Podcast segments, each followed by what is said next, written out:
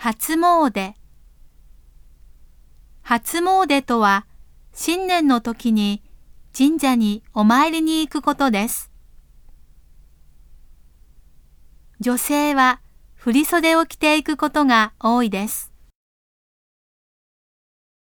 参拝して絵馬に願い事を書いたり、浜屋を買ったり、おみくじを引いたりします。